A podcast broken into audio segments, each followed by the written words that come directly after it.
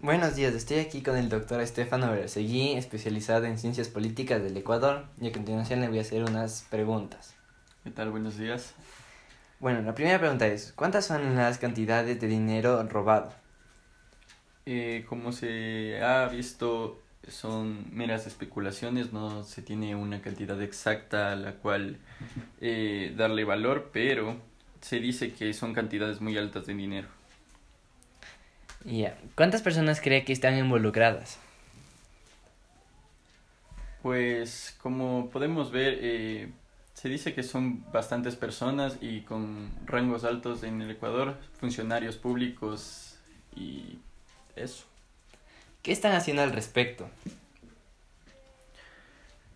Pues como sabemos existe una Contraloría General del Estado la cual se encarga de ver eh, todos esos valores en los que se en los que se invierten en el país, entonces ellos están encargados de, de investigar eh, a dónde va esta cantidad de dinero que falta y cómo se lo está utilizando. Ya, ¿cómo se están haciendo las investigaciones? Pues cabe recalcar, como he dicho ya, eh, existen diversos, diversos entes eh, los cuales se encargan de este, de este tipo de cosas en el país, entonces ellos están investigando esto. ¿Qué piensas sobre las ventas con sobreprecio?